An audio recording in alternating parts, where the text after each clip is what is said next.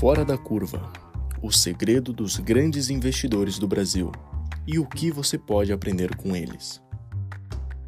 George Paulo Lehmann Sempre acreditei que o bom investidor não é o que foge do risco, mas o que sabe arriscar na hora certa. Risco é parte da vida. Quem não corre risco não faz nada.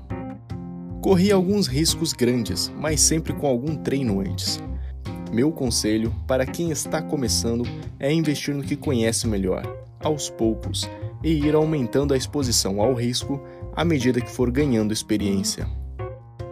Tomaria cuidado para não ficar confiante demais, o que pode levar a grandes erros. Esta lógica também vale para uma partida de tênis.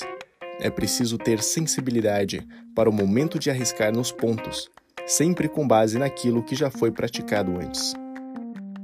O investimento feito nas lojas americanas foi um bom exemplo de risco controlado. Tínhamos uma corretora, a Garantia, e apareceu a oportunidade de comprar as lojas americanas, uma empresa que não tinha controlador definido. Não conhecíamos direito o varejo e, portanto, havia o risco de não entender direito o setor em que estávamos investindo.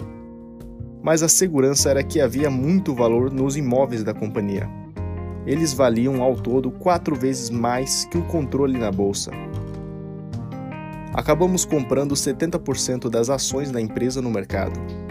Corremos risco, trabalhamos duro e recuperamos todo o investimento em dois anos. Outro investimento que vale citar foi a compra da cervejaria americana Anheuser-Busch em 2008 fizemos nossa maior aquisição até aquele momento no meio da maior crise econômica das últimas décadas dos Estados Unidos. A confiança na capacidade de execução da equipe e na nossa experiência anterior em aquisições, havíamos adquirido e integrado as cervejarias Antártica, Brahma e Interbrel, por exemplo. Nos deram confiança para correr o risco e fazer algo grande. Sempre acreditei também em atrair gente boa. Gente boa atrai mais gente boa, e trabalhando com gente boa se vai mais longe. Caso possa cercar-se de outros investidores para aprender junto, melhor. Acredito ainda na importância da postura de dono. Seja dono dos seus investimentos. Leia, se informe, pesquise, gaste sola de sapato visitando as empresas e tome decisões baseadas no que acredita. Dicas e fofocas só atrapalham. Não há atalhos para o sucesso. Quanto mais se dedicar, maiores as chances de ganhar. Outro ponto importante é ter foco. Pensar de maneira simples, sem muita complicação. É melhor que ficar olhando coisas demais.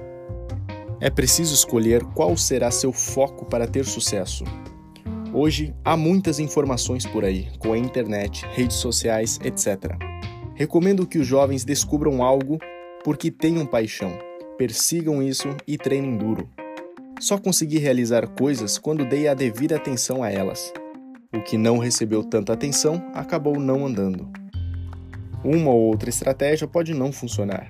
É melhor aprender com os erros dos outros. Mas, se não for possível, é importante fazer uma análise para entender o que não funcionou e por quais motivos. Assim, dá para fazer ajustes e tentar ir melhor da próxima vez. Vale a pena observar o que os outros investidores de sucesso fizeram e, com adaptações, criar seu próprio estilo. Não é preciso reinventar a roda. Veja quem são os melhores investidores e procure se informar sobre eles. Por isso, acredito que este livro, que traz as experiências de investidores de sucesso no Brasil, pode ser bastante útil. Ouço muitas perguntas sobre a atual situação do país. As pessoas querem saber quais são as perspectivas, quando vamos sair da crise. O Brasil é um país com inúmeras oportunidades. Sempre acreditei no país. E, mesmo em momentos de crise, corri riscos e fiz excelentes investimentos. O Brasil ainda é um país relativamente jovem. Há muito o que fazer em vários setores. Estude, trabalhe duro Fique cercado de gente boa, treine e corra riscos.